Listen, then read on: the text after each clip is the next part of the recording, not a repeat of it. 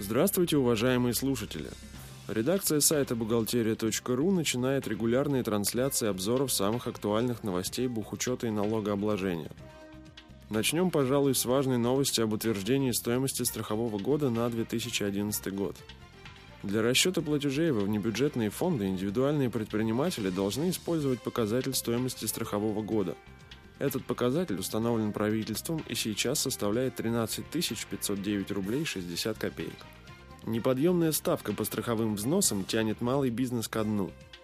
По экспертным данным, за январь-март 2011 года 23% малых предприятий перешли на серые схемы, 12% увеличили цены на продукцию, а остальные снизили зарплату своим сотрудникам или вовсе перестали ее выплачивать. Глава Палаты налоговых консультантов Дмитрий Черник считает, если государство не изменит курс, цитата, оно не только не получит увеличения платежей по страховым взносам, но и снизит поступление НДФЛ. Единственный выход – снижать ставку страховых взносов. Конец цитаты.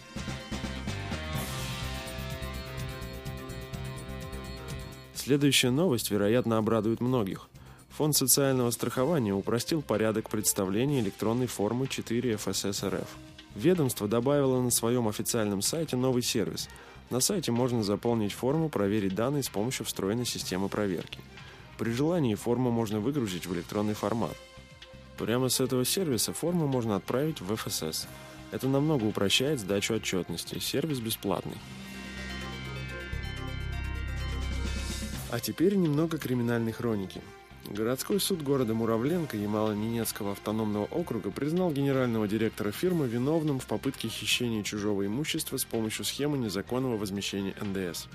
Директор предприятия, используя поддельные документы, попытался получить возмещение НДС на сумму более 10 миллионов рублей. Такие действия приравниваются к покушению на хищение денежных средств в особо крупном размере – Обвиняемому не удалось вернуть НДС, так как налоговая инспекция отказала предприятию в возмещении. Уголовное дело было направлено в суд, где факт совершения преступления подтвердился. Директор фирмы был признан виновным и осужден на 5 лет условного лишения свободы с выплатой штрафа в размере 200 тысяч рублей.